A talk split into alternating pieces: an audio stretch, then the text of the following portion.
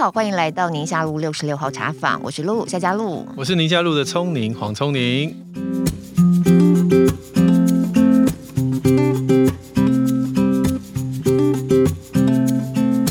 我现在讲一下，我们今天要聊什么好了。嗯嗯，其实虽然现在是防疫大家正紧张的时期啦，不过我们还是后来讨论一下，决定按照我们今天的 tempo 聊一下大家很关注的眼睛，把揪把揪把揪，眼睛眼睛。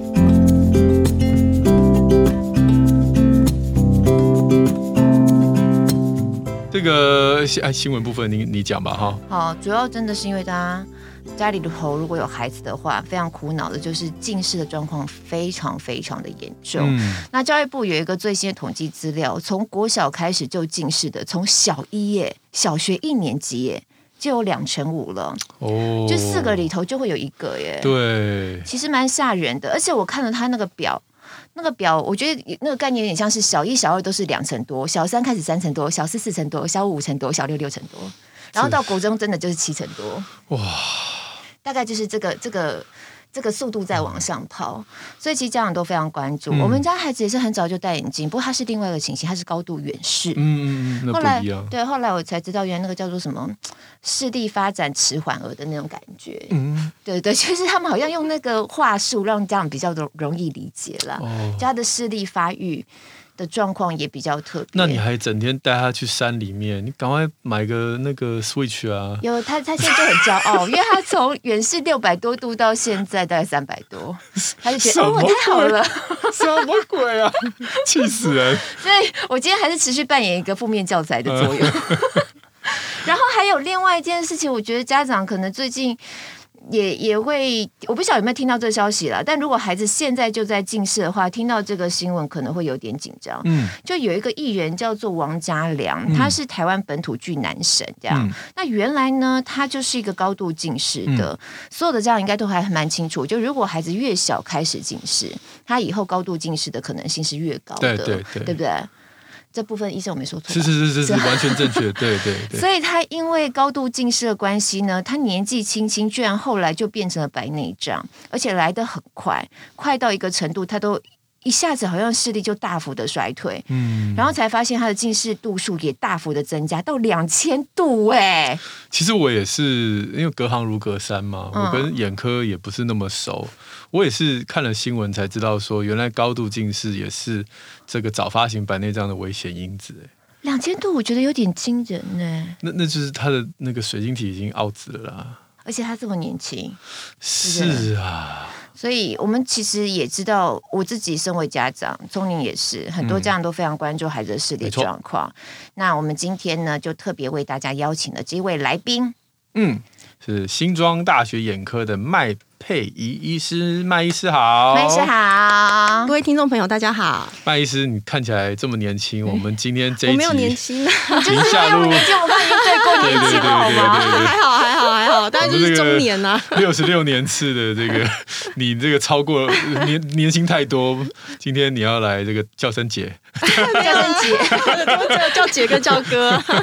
那个麦医师，我我觉得就我们直接来聊聊现在孩子们的视力状。状况好了，因为真的、嗯、身边是感觉还蛮明显的，尤其哈现在防疫期间嘛，很多学校陆陆续续的都可能得要放孩子。现在已经听到蛮多学校放孩子回家了。我们我们孩子的学校，我们刚刚有聊嘛，是。我们孩子的学校是因为体制外实验学校，所以他们的弹性可以比较快的，对对对，做应变，他就立刻就很快的处理了之后，他们就从这个礼拜开始都是线上。对，好，线上课程再加线上课程。嗯、那其实呢，从防疫进入到第三级之后，我们也不让他们出门了嘛，在家干嘛呢？看电视。嗯，好，每隔一会就跟你说，妈，我可以玩一下麦块。妈，你可不可以平板借我一下？妈，你可不可以手机借我一下？嗯，烦死了。然后接下来他们上课又变成线上的模式。对，嗯、我觉得那我第一个连接想到就是，哎，那你的眼睛都不需要休息一下吗的这种感觉？嗯、因为现在孩子。视力的这个问题是我觉得这是直接连接到他们三 C 的使用、欸。哎，我今天就要提说，我们台湾近视小朋友的特色三大特色，第一个是人数众多了，第二个是年纪很小，哦、第三个是度数很深。年纪很小，对，年纪很小意思只是指那个发生的刚开始。对对对对，因为刚刚陆主播提到，还有那个聪妮医师有讲，就是可能小一、小二啊，近视就很多。对，但是其实我临床上实际看到的幼稚园。就很多，因为我觉得这个三 C 世代啊，电脑世代的这个来临哈，真的是我觉得跟以前的状况是有很大的差异的。我想就是两位主持人有没有想过，以前我们小的时候，因为至少我自己的印象当中，第一次接触电脑。电脑是那个大荧幕，六年级，对对对对对，差不多就是我记得大概是那个小学高年级的时候才有这个电脑课。电脑我记得电脑课是在高中啊，真的吗？怎么会？我电脑课是在高中，电脑课是比较晚，但是。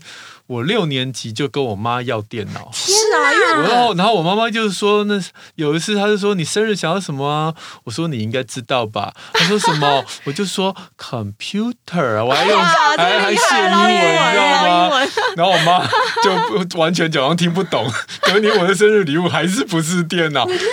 你六年级就？她觉得你确定是六年级？我确定，因为我去同学家玩，那因为那个年代是红白机的时代，我妈妈绝对不会买这个红白机。给我，我已经确认这条路是死定了。嗯，但是如果电脑的话，有一点可能，它会有某种，比如说我是要拿来做文书处理啦，或什么，就某种学术上的可能性。那我去同学家看过一，他们用电脑打打电动，对，所以我就知道说，如果我要电脑，应该有成功的机会让我打到电动，在家里这样子。所以我就对啊，我蛮早，是我们这一辈走在时代的尖端呢。哎，对，因为我们还差五阶。谢谢，谢谢。哎，我跟你讲。不夸张，我真的是高中，我还记得以前的高中那个。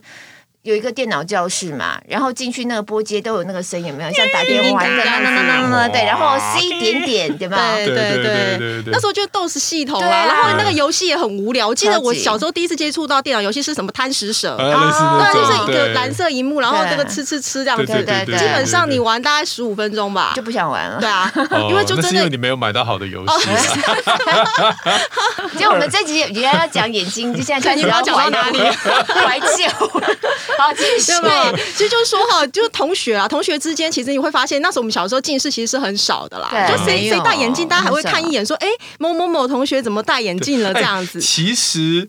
那时候不知道哪里来歪曲思想，我还觉得戴眼镜很帅，我还很希望自己戴，还跟同学借来戴，真的，真的，我不夸，我不夸张。然后我那时候觉得戴眼镜很帅，然后就一直期待自己能够近视戴眼镜。然后我妈妈觉得我是白痴，就是为什么要？嗯，我们以前近视是因为常常躲在被窝里头看漫画的那一种嘛。现在这种没有吸引力了啦，大家都三 C 直接拿起来，谁会就是这个书的部分？我觉得吸引力有时候对现在。孩子不是那么的大。以前躲在被窝里要拿手电筒，现在山西自己自带光。自带光，对。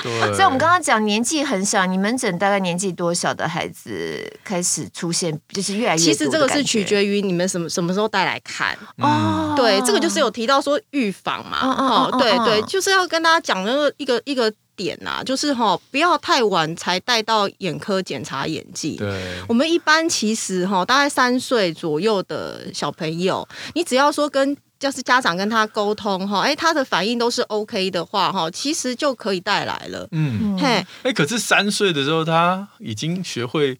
比这个左左哎，这个就是一个重点，因为有的家长来就说啊，我小孩又不会比，我来这边也不知道要要怎么检查。对，那我觉得这是就是做家长的功课啊，哈，因为一般来讲哈，我们是会建议家长应该是要在家里哈，像你接近三岁的孩子，你其实就可以在家里教他了。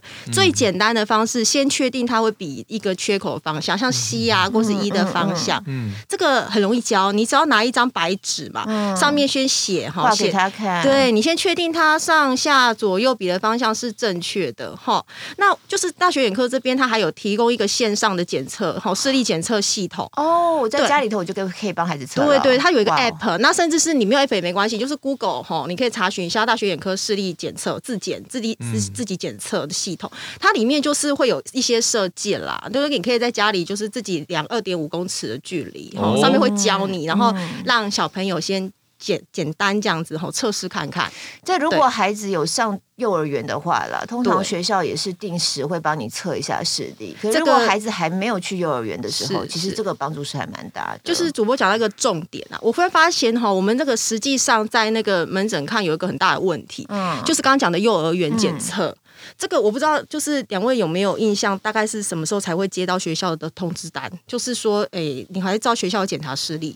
我跟你讲，我我因为我老大就是所谓的视力发展迟缓儿嘛，然后他很早，他几乎一刚开始在做这个检查，我就有一直有收到了。是是是，但是三三岁吗？还是说四岁？对对对对对对，没错。但但因为因为。这个孩子在幼儿园阶段，通常医生都会跟我说，我们再观察，再观察，因为他不是近视啦，他是远视。嗯嗯，嗯，好像大部分正常我们人的发展，就是孩子都是远视。这个我待会可以补充一下。对对对，部分你们家是太特别，然后我讲我们家，我们家是比较正常的家庭。因因为我们。这个自自己，我跟我老婆都近视嘛，嗯、所以我们大概会也也了解山西时代这个都都市丛林里面要常常看到户外真的很难。我我其实小孩小的时候我就写了很多跟眼睛相关的研究的文章嘛。嗯、那其实大部分到最后就是说，其实根本就是户外时间越长，那么近视几率就越低。嗯、可是你也知道，在台北这种对对这种天龙国真的很难，所以我们还蛮早就开始，就是把三四岁左右。我们就开始定期去眼科看，因为你有警觉。对对对，那我们定期去眼科看的意思就是说，我们我们有很多人就是在学校里面先做那个左左右右左左右右嘛。那等到他已经一点零的时候，比如零点九，你才会想说，哎，不对啊，哈，然后你才会带眼带去给眼科看。其实那已经太迟了，因为小孩应该是。轻度的远视，所以理论上小孩应该可以杀到一点二左右。嗯，所以等你到幼儿园的时候，他都说啊，看起来还 OK 啊，一点零啊，一一点二的时候，其实那时候就是该警觉了，啊、你就应该去眼科去去做验光。那不是说那时候就要怎样，而是说你就有知道你的孩子进展嘛。哦，比如说上次上上次验光是这个这个这个二十五度哦，警觉咯，至少这三个月半年每天盯小孩的时候，小孩也知道为什么你盯他嘛。嗯但如果说已经你知道，就是你越越慢去介入，你其实后面要拉的越越费力。哦。但如果你早一点能够让孩子知道说，哎，这个这个这个你的视视力哈已经在往近视列车已经启动喽。嗯。那请你这个立刻开始，我们能够做什么就做什么。嗯。待会待会麦医师会讲了，我只是分享我的经验，所以啊，我要讲我的成果了。所以我的小孩 so far 赶快敲木头。哎，对，你们家小孩没有戴眼镜。对啊，六年级。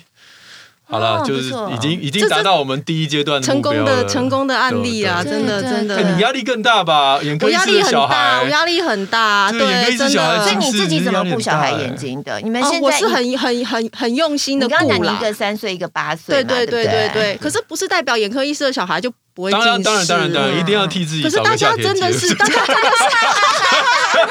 大家真的是很有这个，其实有时候很难啦，因为有遗传的因素，有什么什么。对对对，小孩也是会感冒的，道理是一样的。对，近视大概三成遗传啦。你爸妈，尤其是如果是高度近视啦，爸妈高度近视，小孩子他会近视的机会还是会比其他的小朋友高一些。三成遗传，我觉得比例算高哎。对，其实不低啦。但是我们还有七成啊，我们还有七成是努力空间啊。对对对，要这样安慰自己说是是是，对对对。所以我们小孩其实很早就开始点散瞳。哦，我们还蛮早，但是但是我们家小孩也是啊，因为我们自己是眼科的嘛，我们一定是从幼儿园就会开始。就注意这个部分。哎，这一集有一个特色，就是两位医师在聊他们怎么样顾小孩的时候，我们才会身为凡夫俗子，我们 我就是扮演那个哇哦，哦，原来是这样子。哥哥，你那个远视的搭不上话。对对，这个这个没关系。在旁边那个找一个角落自己玩一玩，自己玩沙就对。那可是我真的很意外耶，就是说我这么早要开始追踪，然后追踪到这程度，你甚至连点散瞳都这么的认真的盯着，就开始已经哎接到边了，我们积极啦，只能说要积。几啦，嗯嗯，对对，像刚刚提到幼儿园嘛，幼儿园小孩其实一般来讲他们是中班啦，中班开始，因为小孩对，因为他们有时候因为要筛检嘛，筛检他那个人数其实很多啦，他不太可能说像每个带来这个诊所医院看这么仔细啊，哎，四四岁的孩子一般沟通上是无碍啦，都是可以的，好，所以他们就会大量做筛检，那这时候就会碰到很多家长有一些迷思，就是刚就是两位主持人有提到的，他们说，哎，我幼儿园检查都很正常，哎，哦。我视力小孩都一点零啊，那我还要带去看吗？对对。然后还有一种家长是这样子哦，他说：“哎，我小孩视力都一点零，哎，怎么到你这边念那个那个笔了之后，哎，啊怎么有近视？眼光已经五十度、一百度。”对，这要跟大家讲，其实不是哈，不是说，因为他们第一个是哈筛检嘛，筛检本身它是没有办法去呃整个 setting 上哈没有办法到那么专业啦哈，他只能去筛出呃真的问题有很明显的的孩子这样子。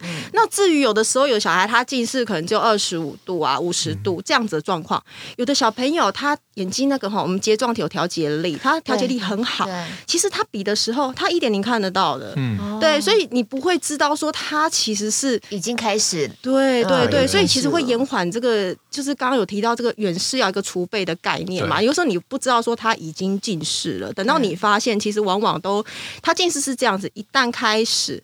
它就是像一条不归路一样，就是一直上去，嗯、一直上去这样子。嗯、对，所以要在早期很早幼儿期的时候，我们其实就应该要做一个防堵啦，嗯、就是要预防啊，这是非常重要的事情。欸、我觉得这概念对我一个不是医学专业的人来说啊，我一个普通妈妈，我的理解有点像现在在看牙。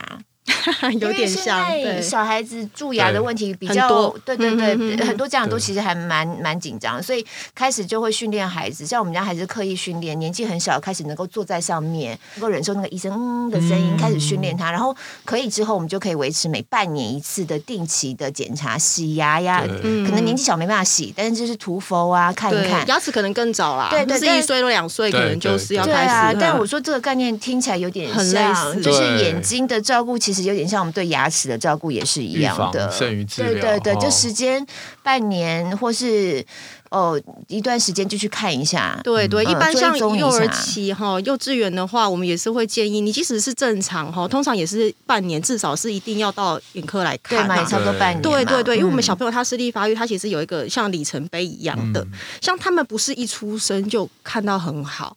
并不是一出生的孩子他就可以视力跟大人一样说看到一点零这样，其实不是这样子的。好，我们一般可以大给大家一个大概的概念啦。通常三岁的孩子，好，如果说你这个视力发育，我们会量一个最佳矫正视力，就是说我们可以把这个度数调到最好，好，然后呢给孩子去看，他们通常可以到零点五到零点六的视力，嗯，嘿，然后随着一年一年，他会一直往上爬。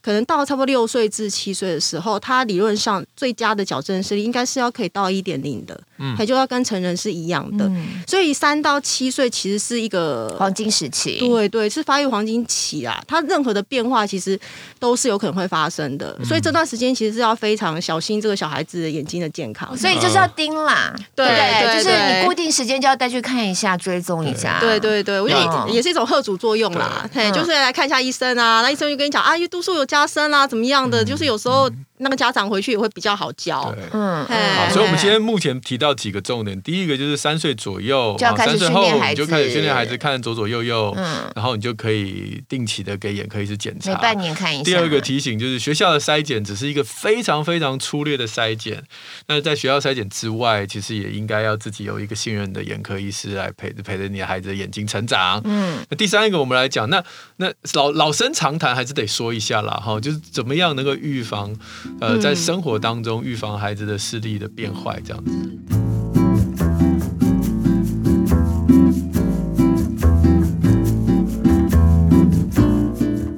们今天前面前半部就讲近视了哈，那你那远视就等等了哈。我没关系，我们也可以私下交流。对，我们我们再看看，对对对。那那就跟大家讲，刚好提到就是台湾近视就是年纪小度数深嘛，它这两个事情它其实是有关系的啦。因为每年哈，你只要很小年纪就近视，每年它加深会大概一百多，哇，好恐怖，很可怕。对对，你基本上看小一开始近视的话，你可能到小六就五百嘞。对啊对啊，五百度就是高度近视，我们现在那个的定义啦。以前六百，现在大概五百度，而且你。小六如果六如果是五百，那你如果没有办法，你没有去做很强烈的遏制它的话，你到十八岁就是一千，是这样算吗？他大概大概国中可能一年到五十到七十五，除非你不读书啊，不要只有看山西的，其实看书也是很伤眼力。没错没错没错，对，那主要就是我们哈说真的要预防近视，其实说应该是说要预防高度近视了，因为大家应该知道高度近视很多并发症，就刚好提到。早发性白内障，嗯嗯嗯，哦，青光眼，为什么啊？为什么啊？他那个哈，因为高度近视的眼睛，它基本上是一个退化形态的眼睛。哦，任何眼睛，像我们中年、老年会有的病变，它就会提早出现。对对，你可以看到它引发的并发症不是单一一个。里面一个结构。嗯，因为刚刚讲的白内障嘛，哈，黄斑部退化、黄斑部病变，对对对，然后青光眼，哈，然后还有视网膜剥离。视网膜一直要特别讲，因为这个高度近视哈，眼球会拉大。嗯，我们一般近视就是说哈，成像会落在那个视网膜的前方，就是前后镜。我们讲眼轴长嘛，嘿，眼轴长扩大这样子。然后你基本上度数越高，你眼球的前后镜的距离就会越远。嗯，好，然后就好像一块布。它一直被拉扯，嗯、它的弹性对，而且它会很薄哦，很薄，对，主要是它会变很薄，嗯、所以你这个视网膜的周边哈，就好像背一个紧绷的布一样，你基本上一点点伤害它就裂开。就我看到黄医师前阵子有一篇文章，他有讲到说，就是有个小朋友嘛，踢踢可能踢家长啊，睡觉的时候 没有没有没有，有一个妈妈她高度近视啊，啊，你知道小孩小的时候睡觉不都多耳滚吗？前前翻后翻，对，就练武功嘛，然后就他就也就是睡。到一半的时候，突然就眼睛一阵剧痛，因为他小孩翻来翻去踹到他眼睛。嗯、那其实这个事情在很多妈妈身上都碰过，所以就哎呦喂呀，然后就这样过去。可是他妈妈是高度近视，嗯、所以他就眼冒金星。那、可是因为他那两天没有空，没有人帮他带小孩，所以他就忍耐了两天，想说大概自己就会好。就发现没有好，他就赶快待两三天以后才去看眼科。他已经视网膜剥离两三天了，天啊、就是被踹宝宝踹，所以他很难过。他就说那时候他跟我说：“黄医师，有没有帮我写一篇？就是说如果高度近视的妈妈真的要注意被自己小孩踹到眼睛。”对，这个这个是真的，就我们门诊碰过不止一个，不止一个这样的 case。所以我们有职业，我们有那个就是有职业的敏感的这个哈，我们陪小孩睡哈，第一个我一定背对他啦。真的，然后睡到一半，我们真的没有办法支持这么久，就七个钟头都固定姿势不动啊。啊我如果转过来面向他的时候，我们都会有自然防护，你知道，我手肘一定是放在眼睛旁边。天、啊，你把你那个去潜是潜水的眼镜拿来戴好了。我真的有一次被他头锤，刚好在胃的位置，嗯、立刻醒来，你知道吗？对啊，而且还带了一句脏话，真的是重击啊！太痛了，太痛了。对对对对对，这个真的是要小心啊。近是真的是在生活上的一些我们想都没有想到的面向，会造成很严重的伤害。哎，对啊，这这真的要小心呐。那讲到说怎么样保护啦哈，我们其实有两个重点哈，什么样是视力的杀手？长时间。加近距离啦，嗯、这个是最重要要避免的啦，吼，好不好？每三十分钟就是休息十分钟，这样子，嘿嘿。那要跟大家提到比较重要的部分是，除了山西之外，就刚刚有提到看书，嗯，哈，就是念书啊，阅读，还有就是一些有的孩子喜欢看课外读物啦，哈、嗯，这些其实都是很容易近视。对，还有才艺，台湾家长最喜欢让孩子，我有听说就是练琴，太少开始练琴看谱，对对对，太少开始练琴，这有时候两难啦，琴这个东西嘛，通常也是四岁吧，你四岁五岁不接触，你没有音感啊。嗯、嘿，我只能说尽量控制时间喽。哦、嘿嘿，因为像画画、弹琴啦，小孩也有练琴啊，我自己也会呀、啊。因为我觉得琴是应该是算台湾还算蛮普遍的，对对对对，就是、所以就是每三十分钟啦，就要让他休个十分钟。没错，然后我要讲一个重点是休息十分钟要做什么啊？哦，对对对，我碰过很多家长好可爱哦，他的小学生呐，哈，就小孩子嘛，他就是哎三十分钟他在读书，然后妈妈就说啊，你去休息啊，你要玩手机十分钟。这种是这种通常是发生在比较高年龄层国高中，这管不住的孩子的时候会有这样子。然后年龄层小的不是啊，去旁边玩积木，不要以为玩积木跟乐高不会近视哦。其实对啊，近距离用对，因为你其实只是转换不同的东西而已，还是近距离啊。就是没有达到这个眼睛的放松的效果的话，就是没有做到视力保健。哎，休息喽，帮我看一下对面的阿嬷有没有在晒衣服。这 也是可以啦，对面的阿嬷基本上就是对面阿北洗澡了没？视力越远的啦，对，就把它拉远了。嘿，就是就是这个部分啦，哈，就是可能十分钟到底要做什么，也是一个很重要。基本上就是要看远啦，看远。对，不管你做什么，就是像我有时候会叫小孩看窗外啦，窗外啦，你就是望远，你只要可以超过三公尺以上。上距离的话，它就是会有一个就是视力保护的效果，这样子。对对对。不过真的啦，我刚刚虽然是有点开玩笑，但是你叫小朋友看窗外，他就不无聊。这个就重点啊，无聊，他们不愿意做。对，所以要给他一个任务。所以你真的要叫他去看隔壁阿伯洗澡？没有啊，就是说你能帮我看一下有几台飞机飞过去啊？对对对，我也是会这样。不然叫小孩数数，没有数个三百嘛，数三百至少也有三到五分钟。他们都没有事做，他们是没有办法去 follow 你的那个 order 这样子啦。看鸟啊，看都好都好。对，对对对对对。我爸妈真的很辛苦，爸妈累死了。好，那个最后一个的刚刚刚第三个就预防就是要看远，然后每使用眼睛三十分钟休息十分钟嘛哈。嗯、那 3C 的时间，我们现在儿科医学会也是一直不断的在推广。嗯、各世界各国跟所有很多专家可能引用的数据不一样，所以很多家长会很困惑，说到底是一岁半还是两岁还是三岁？啊、嗯、那最近国健署是切两岁了，哈，主要所以就是说两岁之前。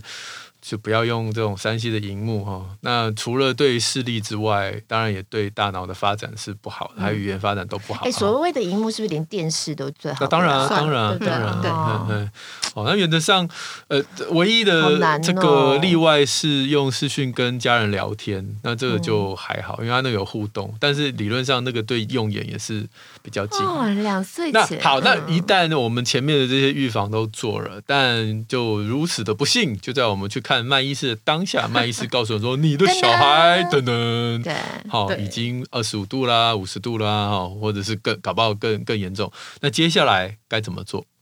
好，这个哈，先跟大家就是呃讲一下，家长如果。在我门诊哈，第一次听到小孩近视的反应呐，我觉得这个也还蛮有趣的哈。一部分的家长哈，他的反应是因为他可能有接受一些新知哈，或者是说可能家里有哥哥姐姐已经有类似的状况了，他们就还好，就是立刻就坦然接受，然后就说啊，我们就开始配合治疗，这样这是没有什么问题的哈。那我讲的是下面几个类型的家长哈，大家可以听一下，我大概把它归类为四个类型。哎呦，这很有趣，对对对，第一个是极度焦虑型的家长啦哈，他是这样啊，菜马戏呀。通常是这样，他们会先他们会先呆掉，呆掉。对，我就说，哎，你小孩近视了，这样某某几度几度，我们会报度数嘛，好，然后他们就会先呆两分钟，然后你想说奇怪，这个家长到底是有没有在听？嗯嗯，然后就会突然就是好像一个开关打开，就开始医生，我我我小孩真的近视了吧？嗯，他真性还假性近视？嗯，会不会好？先要 deny，对不对？对，要先对，他就会开始。就是有种慌张，好像焦虑，然后就说：“那我小孩如果一直加深怎么办？”这样，嗯、那我们当然门诊会就是会跟他稍微解释做安抚，但是我会发现有其中有一部分家长他会开始哈到处看医生哦，对他就是哈。就是你下次再看到这一位家长的时候，可能是半年后。他到处看是为了证明他没有啊？对，这是一个，因为他其实就是有一点点不太能接受，他会觉得，哎，你这度数准吗？对，嘿，那可是参考第二意见，我觉得参考第二意见可能还好，但有的真的很夸张哦，五加六加的都有，哇，也诊所啊、医院看片的都有，然后最后还是找不到。眼科看完看研究所眼科，再看博士眼科，到处看，到处看，对，然后重点是看了那么久，他还是没有个一个一个一个。结论到底要怎么办？这样子，对，对，对，对，然后每一家验都度数不一样，为什么会这样呢？就是我们有时候第一家看了啊，你看到近视嘛，那我们就会开药水，嗯，开散瞳剂，啊，对，回去点吧，啊，我们会跟他说，哎，你要回来哦，他没有回来。哎，他就去下一家了。嗯，那到下一家之后，哎，这个医生，因为他有可能是假性啊，哈，这个就不一定。那可能要看下一次的度数嘛。哎，度数不见了，然后医生就觉得没有了，说你没有近视啊，干嘛点药？嗯，因为医生不会知道你前面的这个这个这个对历程是什么嘛。哎，然后就会变成就是一直那个一些处置哈，都一直在。打架啦！我相信一定很多听众现在就在问，到底什么是假性近视？近视就近视，为什么还有真的有假的？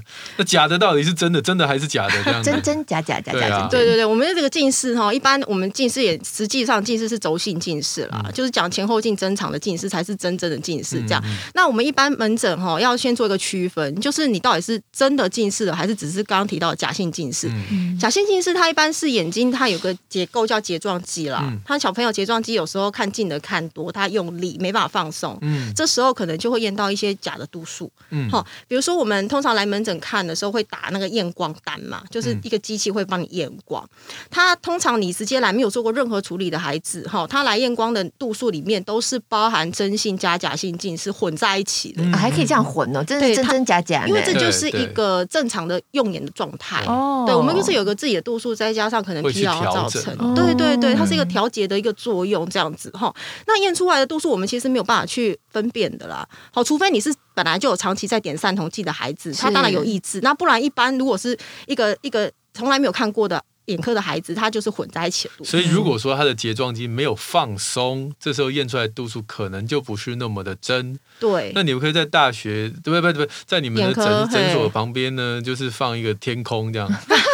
看天空三十分钟再来，是不是眼睫状肌就会放松？可能度数会稍微好一点，但是它还是没有办法达到我们要一个检查要一个精确度。啊、嘿、啊啊啊，所以通常两个做法啦，哈，第一个做法是现场，你如果有空的话，我们就是现场点散瞳剂啦，对，直接放松、哦。但是多半要等半小时至一小时，要要要直接看到这个眼睛状况是合适的，我们才能帮你再做二次验光。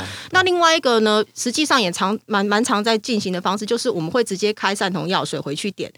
二到三周哦，你要确实点二到三周，两三周，下次来验就是真的了。对对对，所以就很常有一些小朋友就没有回来了，哦、所以就会造成这个度数是混乱的。对对，那我还碰过很夸张的，有一些家长真的他们会听偏方、欸，哎，听偏方。对对，我还碰过小孩来这边有很多针孔哦。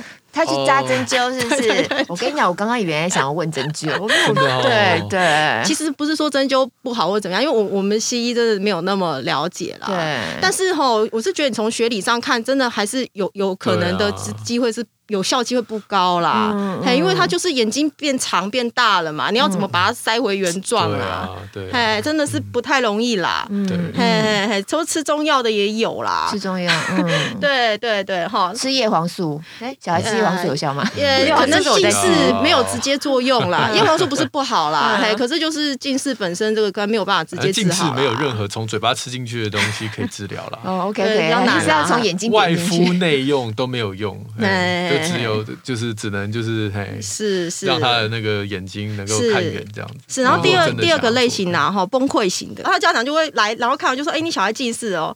他就会激动，开始打小孩嘛，叫你不要看电视，有一点点那个感觉，但他会激动，他会先责怪自己，他就会说：“怎么可能？我小孩怎么可能近视？”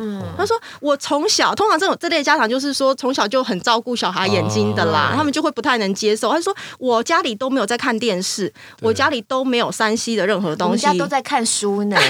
看书也是会近视啊。”哎，这个讲的重点，我会先厘清一下，你家里都在做什么啦？嘿，那有的家长就说：“我放假都出去玩啊，怎么会？”我们都去看绿色的，对对，就是不能接受，然后就会这鬼打墙，就是在一个不能接受的状态这样子。怪怪老公啊，都是你到处怪啦。对，就是说哎，多基因嘛，就是有些可能遗传啦，是其他环境这样子啦。所以你你们你们的这个诊所是会自备音效的呢？这样心理的音效啦，哪一个个个性的来就按的。没有，这这真的是看了一段时间就会觉得哎，大概就是这样子嘿。然后第三个也跟大家诊所就。有了，我跟你讲，因为这次 觉得这经还不错，就觉得还蛮有趣的啦。哈，那还有一种也跟大家分享，这个也很可爱，它是放弃型的，放弃型的，这个很好笑。他就是他就是来，然后我们就说，哎，近视了。他说。哦，近视就近视啊，那什么时候配眼镜？哦，很淡定哎，很淡定啊。他说还有一种就说，那你自己存钱啊，你以后就跟他小孩讲，你自己存钱，你以后那个、嗯、那个成年哈，自己做近视雷射就好啦。哎、嗯，那我们就会跟他解释啊，这个近视就刚刚提到的嘛，我们防护重点不是在有没有戴眼镜啊，而是其实他还是有机会可以把他救回来一些的。我们要控制控制，对啊，因为他就是高度近视并发症很多嘛，对对，对，就重点就是完全不对这样子，嗯、重点完全不对，对对。然后最后一种是沟通不良型的啦，嗯、这种哈通常是哈隔代教养型的。哦，很多那个来哈阿公阿妈带来，然后呢，嗯，每次都是阿公阿妈带来啦，哦、嘿，可能就是半年一年我都没有看过这个小孩的爸爸妈妈是谁，对。对，然后有时候我们可能讲一些治疗方面的，像什么什么散瞳剂什么的使用方式、注意事项，阿公阿妈有时候听了真的会忘记，他们年纪大了，对，哈，然后呢，塑形片那就是更难推了，因为他们真的不理解那是什么东西啊，就是觉得很贵。对，他就加减很贵这样而已，然后就不知道那是做什么啦。塑形片叫假设阿公阿妈，如果年轻阿公阿妈就算了，如果年纪大阿公阿妈，你叫他去照顾塑形片，对啊，是失败的几率很高。真的，你说清洁那些真的是困难。对，然后有些家长可能一年后、两年后某一次回诊，我突然看到他了，终于来了，然后就说我们看度数，哎，你小孩三百多度哦，他就说什么？我小孩。怎么会三百多度？怎么会加深？知道？怎么会加深这么多？然后这么快？对，是说左右眼加起来吗？没有，然后回去翻病历说没有，你小孩已经三百多度一年嘞。其实真的不是说状况外，状况对，要多关心孩子啦。我觉得比较常见的是骂小孩的吧？你看，你看，早就跟你讲啦，叫你不要那么打电动。现在啊，啊，你自己去跟医生阿姨讲。所以我说，有时候来小魔术里面你自己负责。对，来看门诊的时候比较，因为他们有时候在家里管不动孩子，爸妈有时候管不动孩子，他们就会带来给 给医生管讲一下。对对对对，回去会乖两个礼拜这样啦。很多家长跟我反映一下，有那个气势，真的没有了。他他骂小孩应该有用。哎，整模塑形片真的很，我我因为孩子。年纪嘛，就算他没有戴，他身边有些同学有戴。我记得我们有一次去露营的时候，有个孩子就掉了一一只眼睛，家长简直是哇塞，哎呀，公呢，那个草地上是要怎么掉了一只手机的价钱呢？开什么玩笑？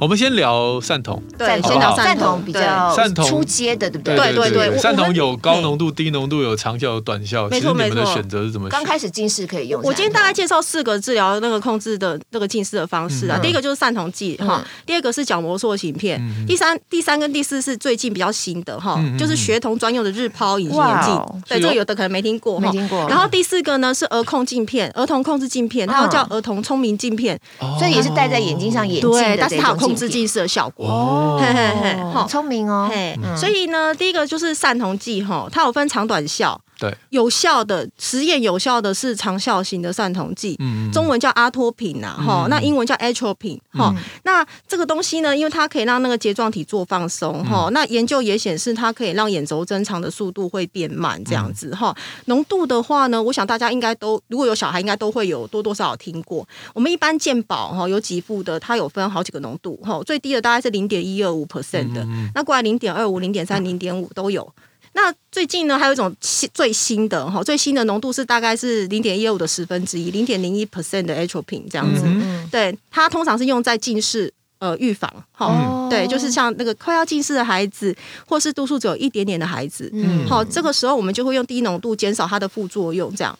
因为这种长效其实白天就是会畏光嘛，对，这也是大家很多家长有时候用一用都会变得不太愿意，小孩就也不愿意。所以如果浓度低一点的话，畏光情形会会比较好。哦，不过相对其实哈，它的就是效果上来讲是会打折的，有一好没两好。对对对，它就是跟浓度是有点类似像成正比的关系这样子，所以可能就是依照你小孩子的度数来做取舍啦。嗯，对对对，嘿，那就是哈，因为散瞳剂常常它使用已经非常多年以上了，它也确定是有效果的哈。那当然就是因为畏光啦哈，看近模糊这两个很大的副作用，所以大家就是有点排斥。嗯、加上网络文章很多，有的家长来就说那个有毒啊，有毒，真的，哦、我碰过真的不不少哎、欸，不少哎、欸，听到要点散瞳剂，就好像要点什么毒药一样，很排斥啊。哈、嗯，那跟大家讲一下，其实。大部分的，就是网络上写的副作用，大家都没有证实过的啦。对啊。唯一一个就是哈，因为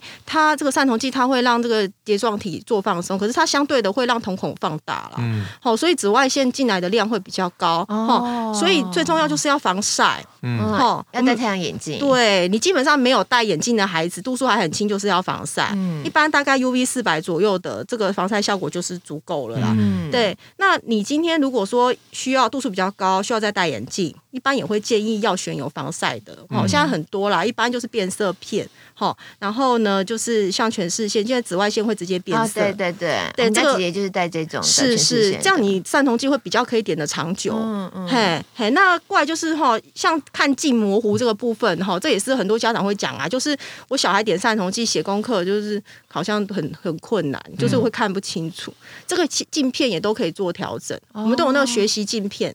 那个现在都做的很进步，多焦的哈，就是写字那个下下方的那个焦点会度数比较轻，很像老花的那种，有一点类似那个概念，近视的那种眼镜。对对对，它就会帮助你这个看近模糊的部分是会减减缓这样子。哦、对对对对对，嘿，那过来就是说三头肌要点多久？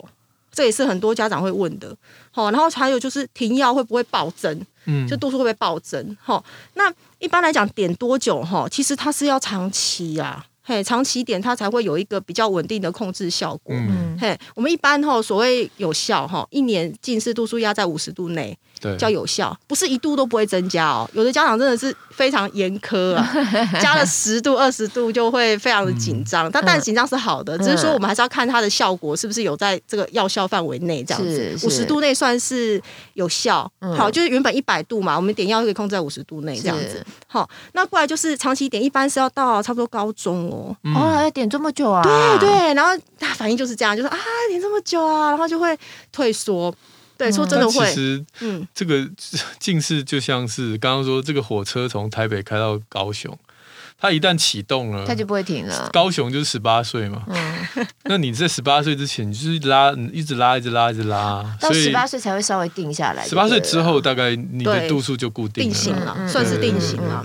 对对，所以你说点到高中一点都不不稀奇啊。我觉得我们可能会觉得还好，但是我觉得一般真的，我觉得民众他们会很讶异哦，这样是不是？一般人就这样啊，对，真的真的，这是很真实的反应。我 们一般人就这样吗？哎，觉得好像哦，这就这样啦。不过跟大家讲啊，其实这个一般它是一个长期控制嘛，所以它的点法很灵活的，就是说不是说你今天。点这个药真的不舒服或者怎样，我们一点调整空间，对，调整空间没有不会，可以跟医生调整。对，你跟他回来讨论一下哈，我们浓度这么多，那点法也不是说一定又是每天这样子哦，一一天都不能漏这样子啊。我们也可以不同浓度做搭配，嘿，这个都是可以再讨论的啦。嘿，不要因为这样就是整个都停药不管它这样。小孩真的已经点了可能超过六年。嗯哦，所以你就是要一路点到高中，因为他现在六年级了嘛，所以差不多啊，从一年级不到就开始，对，就发现有问题就开始，对啊，饭后点，就像饭后吃，没有饭后了，睡前啦，饭后嘞，三餐饭后内服外用两相宜，用药的概念呐，有没有？你今天真的很烦人呢。现在这样子了，再这样我要去旁边画啥？画圈圈。呃啊，我我有一个朋友，他就是类似的状况，然后后来他就是非常的焦虑，因为他小孩点了散瞳之后，还是就是不断的飙高，对对对，所以那时候他就开始问你接下来要讲的二三四塑形片，对对，塑形片是你刚刚讲四个里面最贵的一个啊？没有呢，还有更贵啊。三跟四是新的，应该比较贵。三跟四基本上这个如果是以价格来讲，是不会低于那个塑形片的啦。哦，这个。没关系，我们开始折了。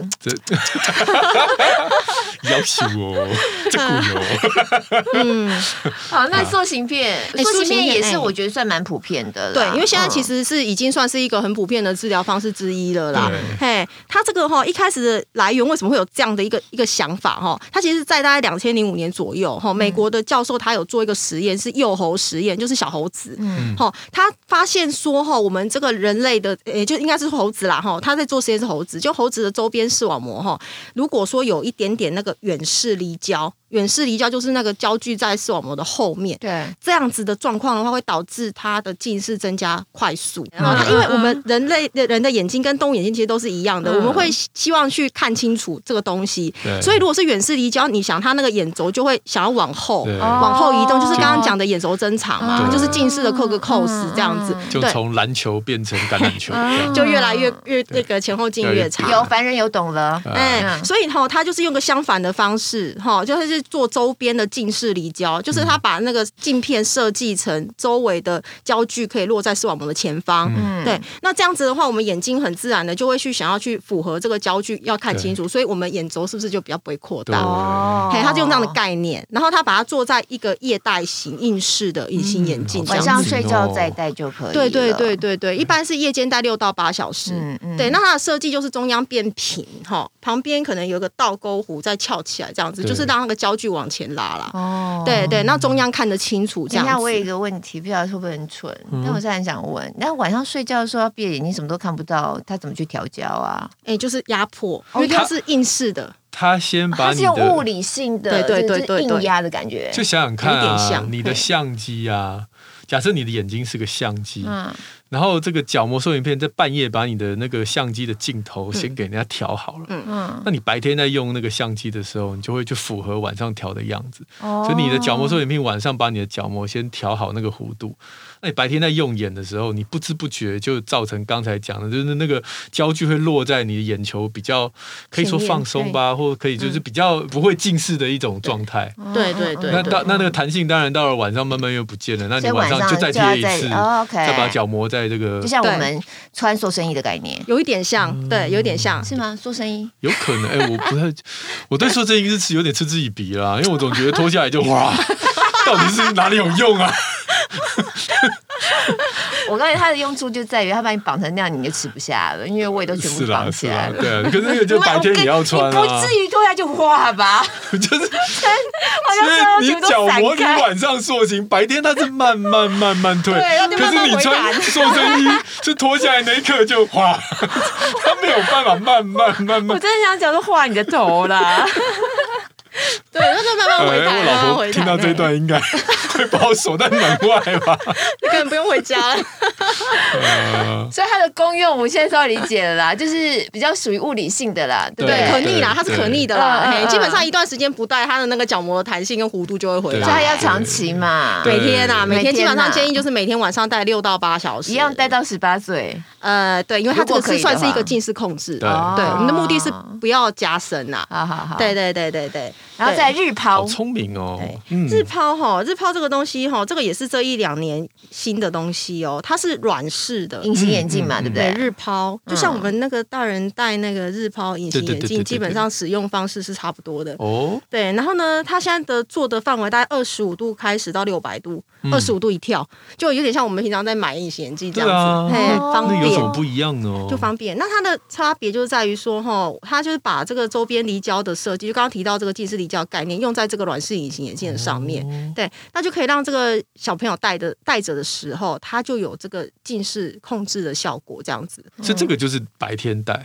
对，然后一天大概目前是要戴到十个钟头。那这个跟戴眼镜有什么不一样呢？诶，一个是隐形眼镜方便，你运动什么的时候，你不会就是不会需要去有撞伤的可能这样子。好、哦，那眼镜刚刚后面也有提到啦，这个就对，最后可以再做个比较这样子哈、哦。那隐形眼镜的部分的话，第一个就是有的孩子哈，他通常为什么会选择这个？有些是塑形片戴哈，他可能适应比较困难。哦，哦因为近视有时候有的孩子会觉得异物感会比较明显。对，嘿，然后再加上晚上戴。然后白天要清洁，这些东西都会让他们的这个就是想要继续使用的的这个状况会觉得有点麻烦。嘿，有的时候是家长觉得麻烦，好，他们有的时候会考虑这个东西。啊，这个反正就是带了丢掉，带了对，你完全不用洗嘛，你就拔下来就。对，所以这个成本高，成本高，因为我自己也是。哎，那跟我们我们自己大人用的日抛，就是它在它有哦价格哦，以它的费用来讲，大概是我们这个角膜塑形片的一点五倍到两倍。哦，你基本上要算一天一片哈，一个礼拜要戴到差不多六天哦。对啊，对对，大概一点五倍。不过因为它不用清洁液的费用啦，一些一些其他的费用都不需要这样子。耗材不用。对，然后还有一个好处就是它要追踪视力是方便的。嗯，好，它拔下来基本上。你就是可以直接验度数，度数增加要换片也很方便。嗯，塑形片不太一样，我觉得大家可能不一定很清楚塑形片我们回诊在追踪什么东西。嗯，好，因为他白天不是呃晚上压了角膜嘛，白天白天检查，白天回来检查的时候，其实验的度数是不会是准确的，因为你你已经有把它压，对对对，你有给他弧度改变，所以通常我们回诊哈，像戴塑形片的孩子，我们会先看视力。就是裸视，你平常就是看你效果怎么样啊？嗯、白天看得清不清楚哈？然后过来就是会检查眼睛的健康状况，就是角膜有没有破皮，没有发炎这样好？哦、然后过来我们会看角膜地形图，嗯、就是会看我们有一些仪器去看它这个压的位置跟范围是不是对的。对对对，然后过来就是哈，我们有时候会测眼轴长，嗯、眼轴长也是一个。可以判断它近视有没有增加的依据，这样子。对对对。那这个额控聪明镜片，就是刚刚讲第四个治疗方式，它是把这个理念的概念去做在镜片上。所以你说有什么缺点呢？你小孩如果不是那么乖，整天会戴着眼镜的孩子，或眼睛一点都不见的孩子，对啊，你你这个这个控制是不是就会有比较打折扣？因为它就是要戴着的时候才有效果，对，才会有周边近视离焦的这个抑制的效果。你常常拔，常常拔。效果就会不是那么好，就还是要看孩子的个性啊，然后选择一个比较适合的一个方式这样子。它一般来讲，它这个额控镜片哈，它就是一样是中间。以正确的这个度数让你看清楚。它现在旁边设计的方式，它是用多个小透镜的部分让你做周边离焦这样子，可能大概三四百个小透镜是围在周围这样。嘿，主要就是以控制。所以这个就差别就会跟我们平常大人戴的眼镜或隐形眼镜的不一样。没错，没错，没错。不然我就很好奇，就是哎，对，这个问题在哪里？对，就是就是这样子。就我就觉得这个概念蛮特别，就是它可以从一个硬式的隐形眼镜液态型的，然后把它用在日抛，或是用在我们一般的眼镜上，来做这个近视控制，就会有一种越来越。越方便的感觉，这样子。你不要一直嗯啊，你到底听不听得懂啊？有啦，我烦人嘛。我现在理解就是说呢，孩子从一旦开始。开始左右可以比的时候，我们就可以每半年带去看一下，追踪一下。然后如果开始有一点点的迹象要近视的时候，那我们就可以进入到一个长期的控制的过程，一直到十八岁。没有，我不在，我不在笑你，因为我自己也是哦，因为我也是刚刚听麦子讲，我才听得懂。不一样啊，你们是专业的哦，我都一直在哦啊加贵哦，哈 加固哦的那种。对啊，所以就是选择方式啊。通常我们考量几个，就是一个经济啦，哈，经济方面就是看看大家的状况，因为通常最便宜、经济实惠就是散瞳剂，那其他大概还是会需要一点花费啦。是是，对对对。然后过来就是作息，小孩子生活作息上是不是适合哪一种的治疗方式？你要戴塑形片，你晚上睡觉时间必须要规律，规律。对，六到八小时是一定要，你晚上压不够，你白天就会看不清楚。对，有道理。对，你没办法配合，你可能就是要选择其他的方式。我们有时候会混用啦，就是我们常常塑形片的孩子，他会搭配。低剂量的三瞳药水，对对，做一个更好的控制，对，好，或是说你如果日抛隐形眼镜，有的没有办法说啊，我一一个礼拜戴六天这样子，那你戴那么久，眼睛不舒服啊，你也可以搭配儿控镜片啊，哎，或是儿控镜片，你搭配散瞳剂来做使用啊，这个都是很不错的治疗方式啊。讲完之后，爸妈又要开始骂小孩了，好，以后这儿控镜片你自己打工自己赚哦，又要自己赚，我是没有要帮你出了。现在我 觉得，哎，防疫也不好出门，你说户外活动这种的，可能次数又会比以前又更。少、嗯、对不对？对。然后在家里头，真的就是看电视，或像我刚刚讲，我们家现在线上学习，他一堂课就一定半个小时以上啊。嗯、他那堂课他就是一直盯着电脑荧幕啊。对啊。然后休息十分钟，赶快抄抄写写的。例如说，可能还是有一些作业要完成啊，嗯、那真的是不容易。我觉得，所以。真的要提醒大家，也提醒我自己。我现在我今天听了这样子，我觉得对我来说最关键的啊，就是每半年真的要定期的追踪。你好歹知道孩子的视力现在到一个什么样的状况，我应该怎么样的跟进来去做调整。最后还是讲一下远视，因为我知道有很多孩子还是有远视，对，其实我完全相反。我刚一开始就是会想提啦，其实远视就是说哈，有有也是他孩子都三岁多就带来先带来眼科看，有的孩子会验到近视，有些没有近视，有的就远视。远视它一般就是这个焦距落在视网膜的后方。离越远是一百五十度就算高度远视，哎，这一百多度以上就要小心。对啊，你看我们也不能太多。我们我们一般轻度远视是有一个就是远视储备预防近视的概念。可是你今天一旦这个远视度数是已经超标了，尤其是两百度以上的远视的话，这个都一定要密切追踪。我们会追踪视力的状况啦。你一般三岁多，这个我们刚好讲一个矫正视力的一个标准哈，你。落在这个标准之下，就要特别小心，尤其是你的远视度数很高的孩子，好、嗯，因为他的发育等于是这个大脑视觉区，他并没有接收到那个讯号，他接受讯号是模糊的。对。对，那通常我们会我们会通常会看一两次，如果说这个状况确实是度数都是固定的，嗯，没有问题了，有些那个视力没有上来，我们就会配眼镜，嗯，好，因为配眼镜这个是。第一个，这个如果高度远视又夹带弱视的孩子，有就是我们。对，他就是两眼有视差，对，有些有视差，有的也没有视差，然后弱视，对对对对对，因为基本上眼镜啊，眼镜它就是给你一个像镜片的东西放在眼前，让你尽量去刺激你这个大脑视觉区的发育做连接，这样子，因为三到七岁它是一个黄金期，嘿，那要跟他讲，他远视度数是不会降的。我的意思是你今天哈，那为什么我们从六百多变到三百？对，那是慢慢的。我的意思是，原则上它不会说在短时间之内从六百度就直接什么降到两百、三百，它会假性的。对对，那是慢慢，因为孩子长大了，他有时候进的东西看得多，他也是会慢慢降。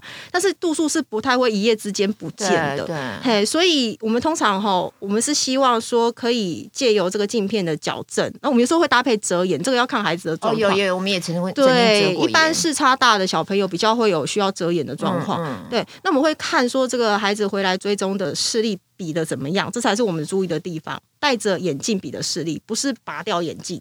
嗯、对，嘿，哦、因为这有时候很多家长就是一直很 confuse 这个东西。对，我对远视一直非常 confuse。对，就是不不理解。我其实觉得那个远视加弱视的家庭的家长特别的难处理。像我门诊有很多的孩子，他是医生就会规定他遮眼，然后要打电动。嗯嗯，就是他那一只眼睛就是要去练嘛，要练。对，就是我就觉得其实那个在教养上面会产生很大的对，尤其家里头有其他小孩的时候，就会觉得为什么他可以，为什么他可以打？为什么他可以打？对，为什么他可以用那么久？对啊，我想说，那可以不要用打电动，可以用看书的吗？这样子。我们一般哈会建议说，不一定要使用三 C 啦，你你其实就是像拼图啦哈，一些近距离的小动作的哈，女生可以玩串珠珠啊，这些就是对远视眼的孩子他也会。可是有的时候就是说，因为三真的充斥太多了，你这些活动有时候真的是提不起。小孩子的兴趣了，嗯、嘿，那如果说山西我们一般还是会跟家长讲，我们还是要遵守我们这个护眼的这个一样是三十分钟啦，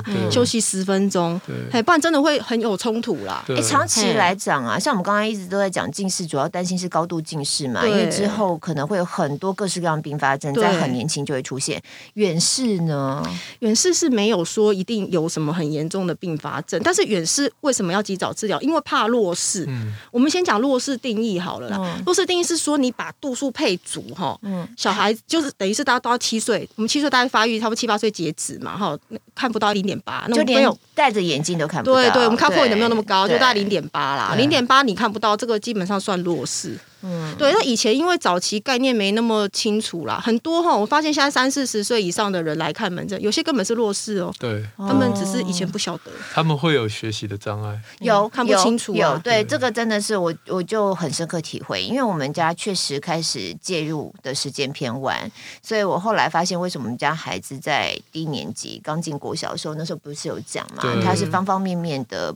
没有办法去融入在那个体制内的环境，我后来也才发现视力也是，嗯，导致他为什么在学习状况之下都常常很很挫折，视力。对，只是他不他没有讲，因为有时候孩子不讲是不知道，对对，他不晓得啊，对，所以也是我事后诸葛才发现的。对，我们常常碰到远视孩子哈，你那个叫幼稚园开始，你如果比较早介入，开始配眼镜，一开始他们会抗拒，或者说我为什么要戴这个这个有框的东西在这边？也是。对，不过过了一个一可能追踪个一次两次，哎，他们会喜欢哦。对我们家姐姐现在就这样子，你知道，她其实她可以不戴，因为她每次去测视力的时候，戴跟不戴那个差不了多少，不是很多嘿嘿嘿啊，但是她就是硬要戴，她就觉得她戴着她比较对舒服，因为那清楚度跟这个感觉看的东西还是还是会有差啦。对对啊，完全不同的照顾的不同的概念，不同概念。好，所以不管怎么样，三岁一定要。真的找找到你的适合的眼科诊所，定期的就开始做一个追踪，行事历上稍微登记一下，看牙的时候顺便看眼睛，对对对，一个时间，每半年一次。常常都觉得大家好像注重牙齿比注重眼睛还要多，可能 是不来了，就是卫教，就是家长被卫教的的讯息好像都比较多，从那个开始。或许是啊，我觉得好像牙齿会，它会该啊。哦，可能会不舒服啦，会不舒服啊。可是眼睛就是常常它就这样，尤其那个远视或弱视的孩子，你发现的时候都有点晚了。对，我们确实是这样。对，可能真的家长敏感度要高一点啊。所以就鼓励大家哈，看眼睛就跟看牙齿一起同步进行，一起追踪这样子。